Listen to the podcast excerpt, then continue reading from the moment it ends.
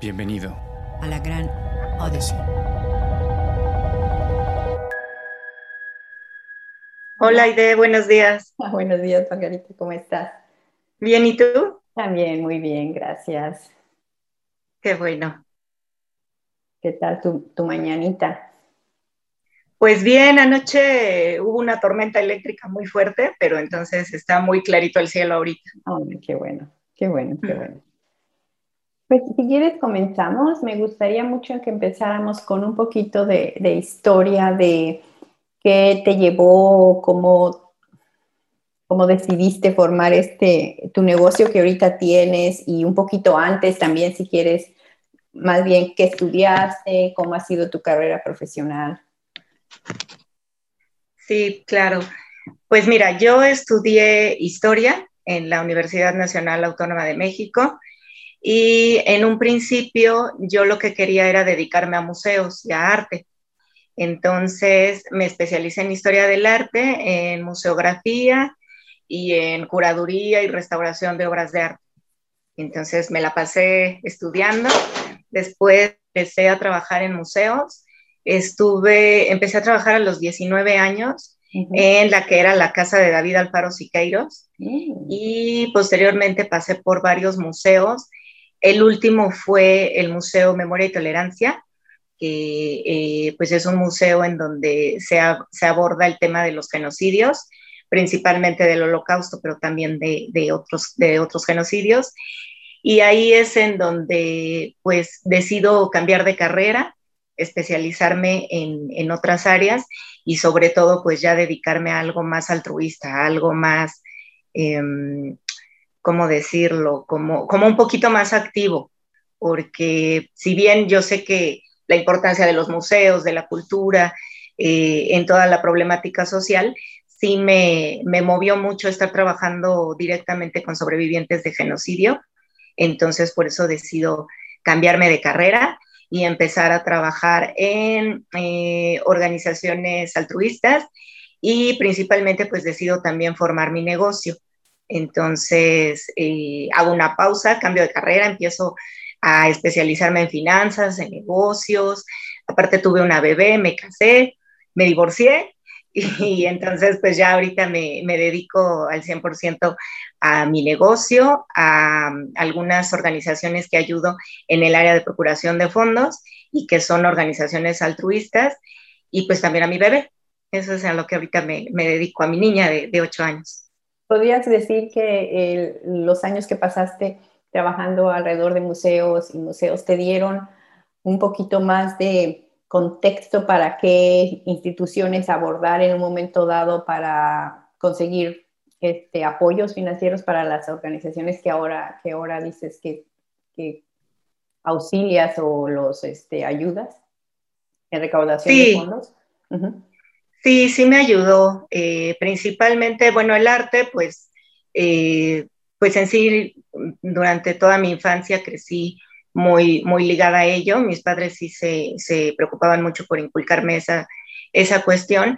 Entonces, el último museo principalmente fue donde aprendí muchas cosas y principalmente lo de procuración de fondos, porque yo me integro al museo cuando apenas era una idea y entonces veo toda la recaudación de fondos, pero también en sí mi área era recaudar los objetos históricos.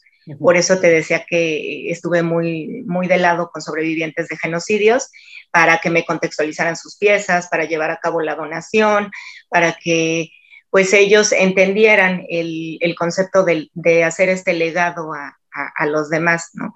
Eh, el de dar sus, a lo mejor los únicos recuerdos que tenían de su familia y que pues desafortunadamente con el tema de la guerra y del genocidio pues era lo último que les quedaba, sin embargo pues es la labor de convencimiento de el legado que ellos pueden proporcionar a través de donarnos sus piezas, ¿no? Entonces yo me encargaba principalmente de esa área, pero también estuve ayudando a las directoras, que son las fundadoras del museo, en otras áreas, en muchas, en servicios sociales, en biblioteca, en cuestiones de, pues de, apoyo a los arquitectos, todo, todo, esto, pues yo como, como apoyo y aprendiendo de cada uno de ellos, y ahí es en donde también me doy cuenta cómo se fondeó el museo, cómo se pudieron financiar sala por sala y diferentes proyectos. Y entonces cuando ya salgo de ahí, pues sí, sí decido, decido dedicarme a algo altruista y pues me doy cuenta que en lo que soy buena pues es en ese tipo de negociaciones, así que me integro a, a procuración de fondos. Ahorita en los que has, ¿en qué proyectos has trabajado dentro de procuración de fondos? Que digas tú, sí aprendí bien mi trabajo. sí, trabajé, he trabajado en dos organizaciones grandes. La primera era una organización que atendía a niños en situación de calle. Ahí básicamente conseguía donativos en especie y pues también por proyectos específicos, ¿no? Eh, aquí en México se acostumbra mucho celebrar los 15 años de las niñas, entonces como trabajábamos con adolescentes en situación de calle, pues también les hicimos su, fiesta en grande a 13 niñas y también otro tipo de proyectos, ¿no? Y después entré a trabajar a otra organización grande eh, que atendía a niños con cáncer. Y ahí afortunadamente estuve durante todo el proceso de la, mm, em, eh, un acuerdo para usar un inmueble, pues eh, al no tener una, un inmueble propio, las fundaciones pues siempre se va ahí el grueso del presupuesto a la renta y a los gastos administrativos.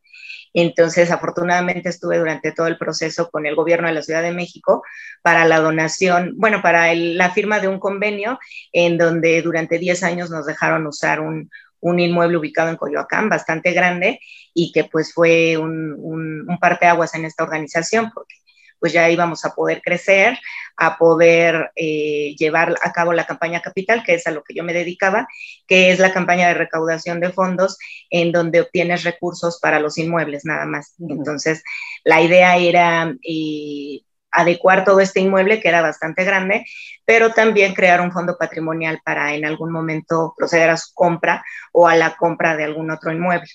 Entonces, desafortunadamente con la pandemia, pues ya todo esto se, vino abajo, cambiaron los planes, pero bueno, esa fue mi contribución a esa organización. Y actualmente trabajo para organizaciones más chiquitas, para una que eh, atiende trasplante de médula ósea, también para eh, personas que padecen cáncer o que padecen cierto tipo de anemias o de linfomas en donde requieren un trasplante de médula ósea como último recurso de vida.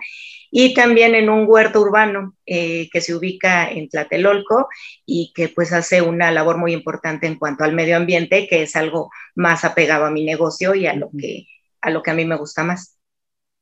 A ver, entonces ahorita platícame ¿Cómo fueron tus principios? ¿Qué retos tuviste al, decir, sí, yo voy a formar mi, este, ¿cómo le llamas? Tu eco fashion.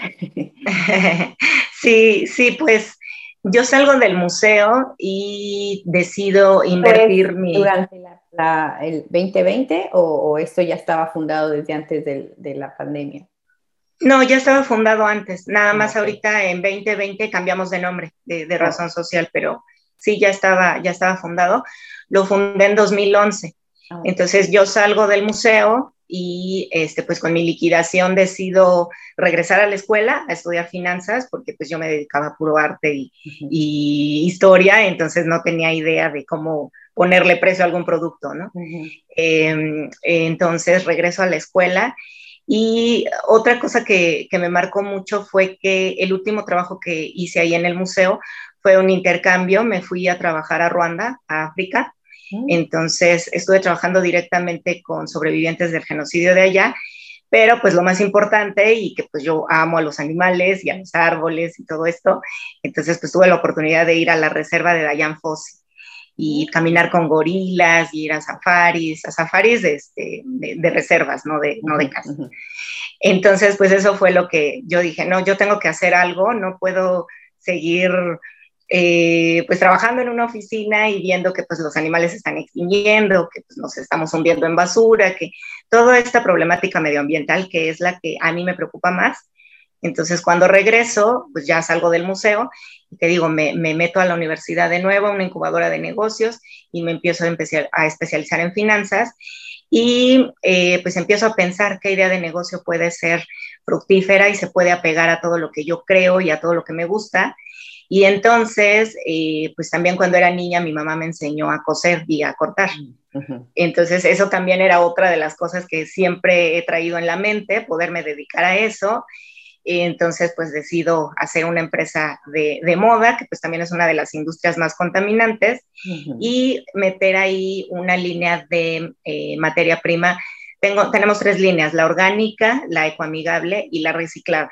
Entonces ahorita nos estamos enfocando en la, en la materia prima reciclada, estamos usando tela que se saca de botellas de PET reciclado y pues digamos con, con cada playa vendemos aproximadamente reciclamos siete botellas de 750 mililitros. Entonces, sí es una, una, labor importante la que estamos haciendo. Ahorita nos estamos especializando principalmente en macetas, en plantas, en muros de cultivo, que están hechas con este material y que al mismo tiempo pues, nos estamos aliando con otros, con biólogos, con otros huertos y con otras organizaciones para que pues, nos ayuden con todo esto de, de las plantas. Entonces vamos creciendo, pero sí, así fue como empecé Empecé, te digo, en 2011 con una empresa que se llamaba Margrietina Eco Fashion. Fuimos la segunda empresa mexicana de acuerdo a el directorio de las páginas verdes de una organización aquí en México que se dedica a hacer este listado de empresas sustentables. Fuimos de las primeras empresas, la segunda que, que nos dedicábamos a las playeras de PET.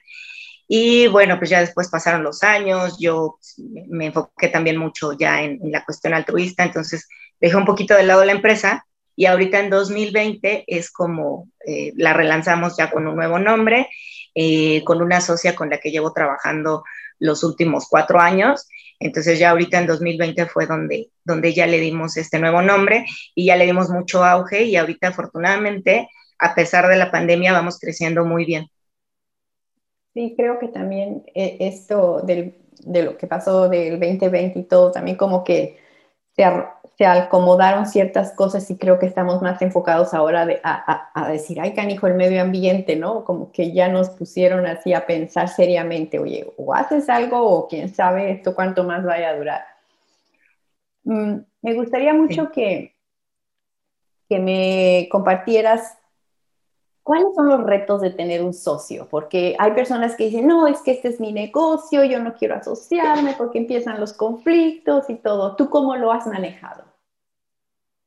Yo lo he manejado muy bien. Para mí, eh, mi socia eh, al principio era eh, pues mi amiga, es, es, de mis mejores amigas, de las más cercanas, es, es mi mejor amiga.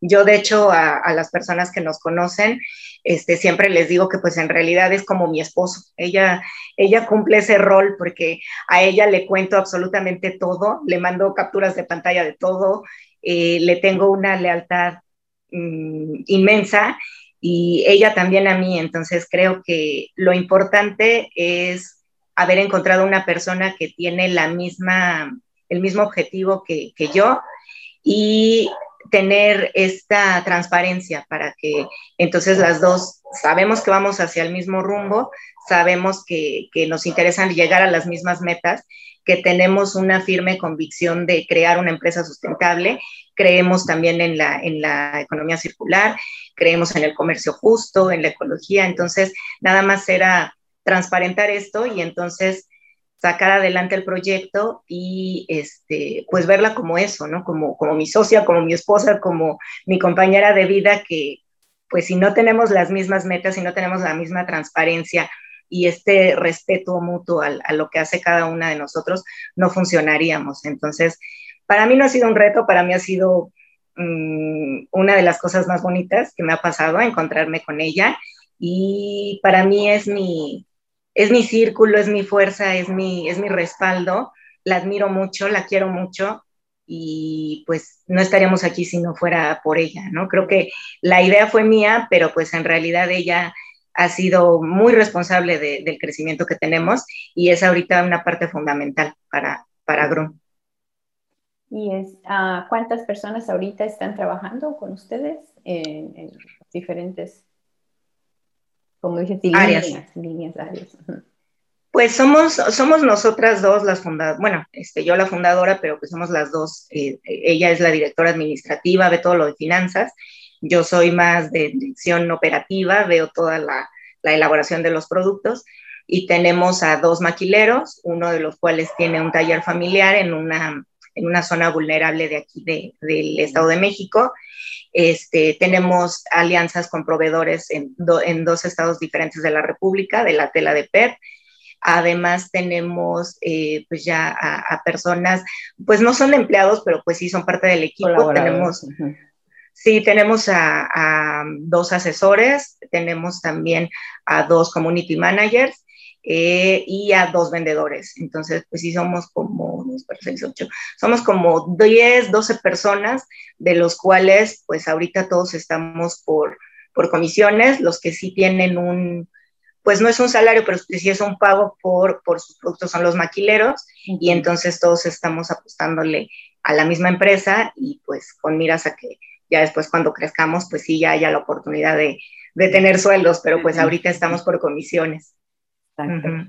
Ah, ¿Puedes explicar un poquito el proceso de crear este, la tela de, de, de los, si lo conoces, de, de los PET? Sí, sí, eh, la, pues somos uno de, los, uno de los países que más consumen botellas de PET y que pues, pues son botellas que pues, son de un solo uso, desafortunadamente la mayoría.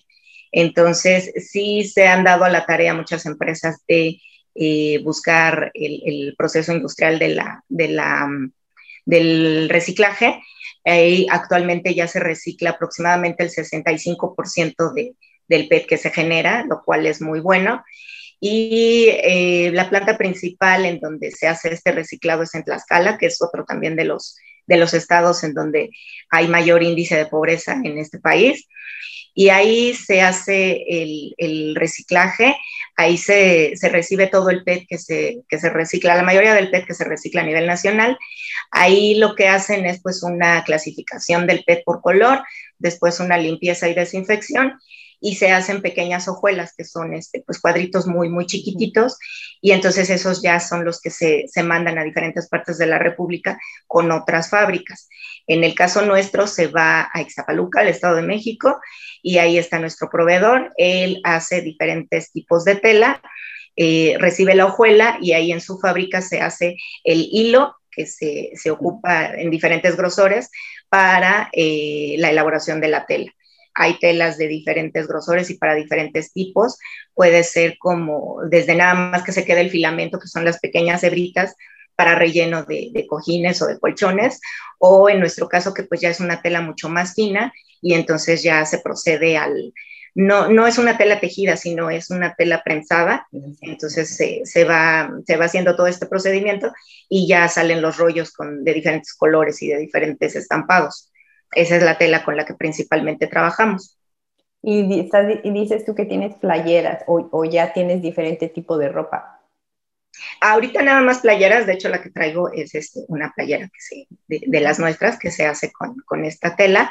Ahí el procedimiento es que eh, cuando ya está el filamento, se mezcla también con algodón reciclado.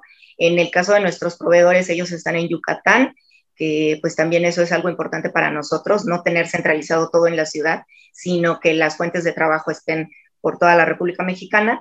Entonces, ellos ya tienen, de hecho, la certificación a nivel internacional y eh, la mezcla que ellos tienen certificada, pues es esta 50% algodón reciclado y 50% PET reciclado. Ahí con esa mezcla, pues ya se crea una tela elástica y es con la que se hacen las playeras, que es el único producto que actualmente tenemos. En cinco años, ¿qué, ¿cómo te ves? ¿Ya, qué, ¿Cuál es tu, tu meta? Pues en cinco años nosotros pretendemos ya tener eh, estas dos, dos vertientes de GRUN, que sería todo esto que es muy apegado a las plantas, las macetas, los muros de cultivo, estas alianzas con biólogos o con huertos, pero también tener la otra línea que es la de ropa. Y en la ropa, pues ahorita estamos en, todo el proceso de estudio de mercado y de levantamiento de capital para poder incorporar nuevos materiales como lo es la tela que, se saca con nopal, la tela de piel que se saca con cáscara de piña, otra tela que se saca también eh, con hongos y que también la textura es muy parecida a la piel.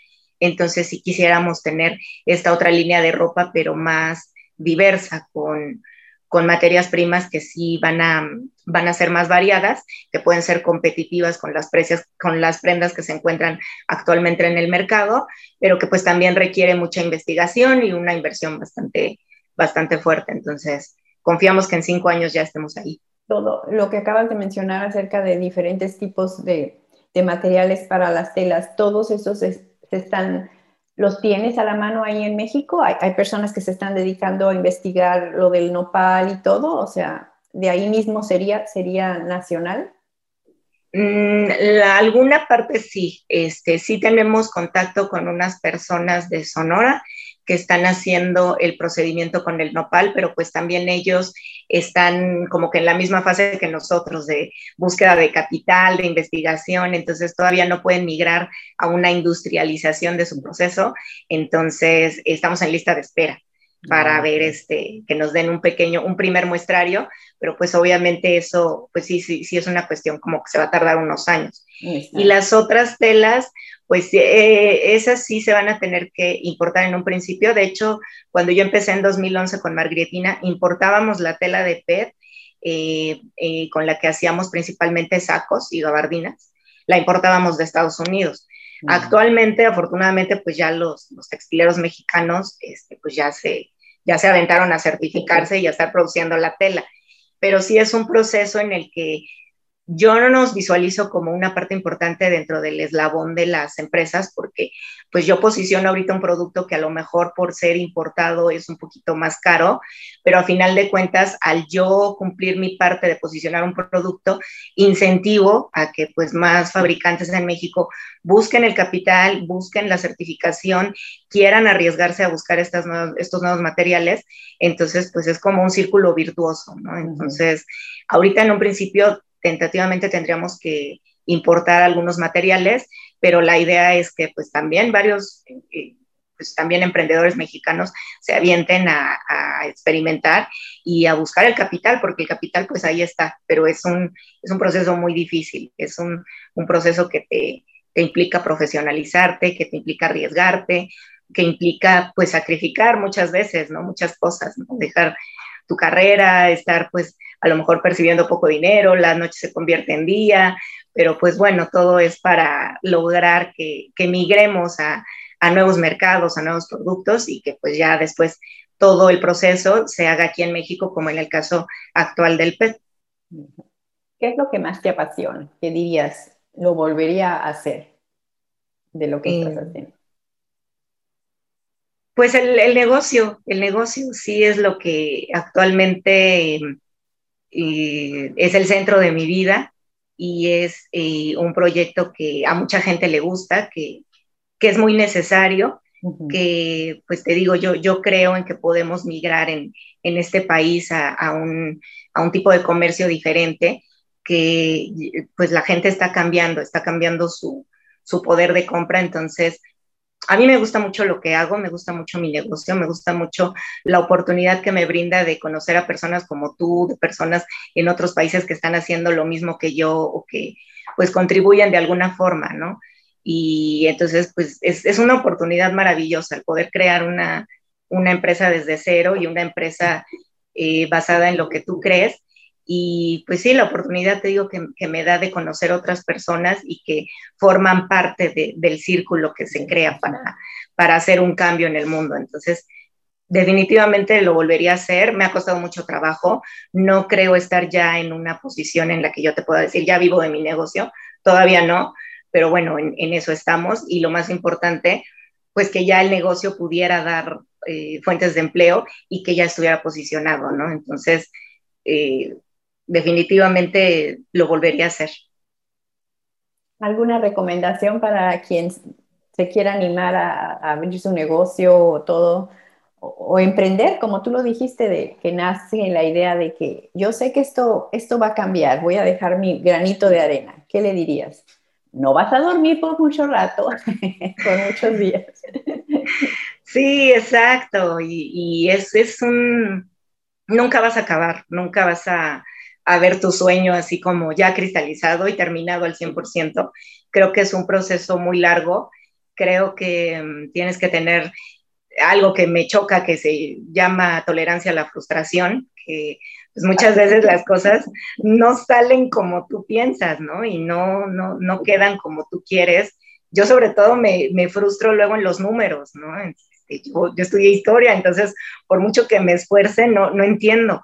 Y a veces los números pues me frenan, ¿no? Yo que más quisiera que, que pues ya tener el capital o que pues poder acercarme a los inversionistas y, por ejemplo los inversionistas es un, es un ecosistema bastante complicado porque pues ellos sí entienden la importancia de reciclar PET, sí entienden la importancia de eh, apostarle a empresas sustentables, pero pues los números ellos me, me preguntan cosas que yo no entiendo. Entonces, es un proceso muy largo, muy desgastante hasta cierto punto, pero creo que vale la pena. Este, a pesar de que, te digo, yo, yo pienso que de hecho me voy a morir y todavía la empresa no va a estar donde yo quisiera que esté, porque es un proceso y es un proceso en el que nadie tiene eh, el tiempo exacto, no es algo que te diga en cinco años va a ser exactamente tal cosa, no, puede ser un golpe de suerte o puede ser que te atrases, pero así es y, es más bien un, un, estilo de vida, no es un, un sueño que vas a cumplir, es un estilo de vida que vas a adoptar en el que pues sí estás haciendo lo que, lo que quieres, vas encaminado ahí, pero hay que adaptarnos y hay que ser flexibles. Y como dicen, lo, importante es disfrutar el, el, el, camino, ¿no? Sí, exacto. disfrutarte el día a día, Estás, estoy haciendo hoy mi parte. Y sí, muchas veces tú ya quisieras estar allá y esa inquietud y ese, todas muchas veces nosotros mismos nos metemos el pie en lugar de, ok, esto es lo que me toca ahorita, lo voy a disfrutar, mañana será otro día y siempre, sí, como tú lo dices, empieza uno a fantasear, yo soy muy así igual, de que, oh my God, es que es padrísimo, y luego, número, real, eh, bájate de la nube, o sea. Um, ¿Algo más que quieras agregar, Margarita?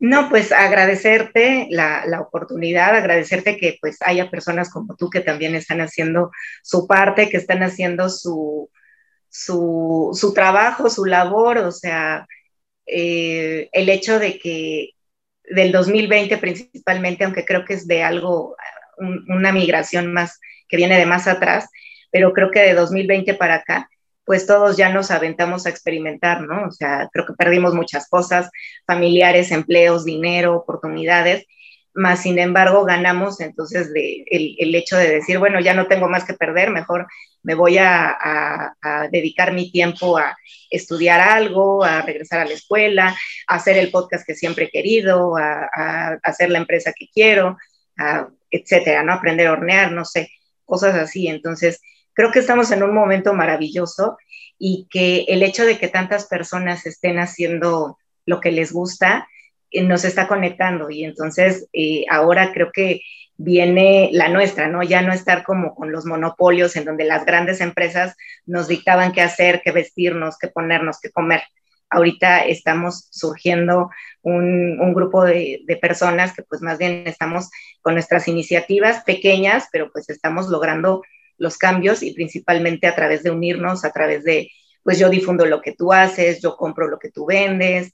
Entonces, así es como estamos migrando a, una nueva transición y ojalá podamos acercarnos a los objetivos de desarrollo sostenible de 2030, eh, pues con este esfuerzo en conjunto de todos, ¿no? Cada quien desde su trinchera y cada quien buscando soluciones. Entonces, pues solo agradecerte e invitar a la gente a que a que siga adelante a pesar de las cosas y aunque crean que, no contribuyen, sí contribuimos, todos contribuimos, entonces, pues nada, nada más agradecerte y animar a la gente a seguir haciendo lo que le gusta. Para terminar, un refrán, Margarita, o un pensamiento que me quieras compartir. Mm, yo tengo una, frase que, siempre eh, trato de, de, pues es lo que rige mi vida, yo siempre, de hecho es como, es, mi frase ahí en, WhatsApp, eh, esta frase de como es arriba es abajo, como es adentro es afuera. Yo siempre trato de no buscar a los culpables afuera, sino yo ver qué, qué puedo hacer desde dentro de mí para entonces verlo reflejado afuera, ¿no? Entonces, creo que eso me ha servido, el responsabilizarme por lo que está bien, lo que está mal, y por entonces eh, entender que si yo veo soluciones, la vida me va a poner enfrente soluciones. en cambio, si veo problemas, eso es lo que me voy a encontrar. Entonces, a mí me ha funcionado y, pues bueno, a lo mejor a alguien ahorita le puede funcionar, le puede hacer clic esa, esa frase y funcionarle para algo. Oh, excelente, Margarita. Pues que sigan los éxitos. esa pasión que tienes igualmente, como tú lo dices, te va a llevar, te va a llevar y, caminando junta con tu, con tu socia, qué bueno que, que, que son, ah, ¿cómo se dice? Como tu brazo derecho. Lo que no tienes tú lo tiene ella y se complementan para un, para un gol específico. Excelente. Pues buenas, buenos días y estaremos en contacto. Yo te comparto cuando tenga las ligas para que tú las puedas compartir en, tu, en tus redes sociales. Perfecto, Aide, te lo agradezco mucho. gracias, gracias de verdad. Hasta luego. Buenos días, bye.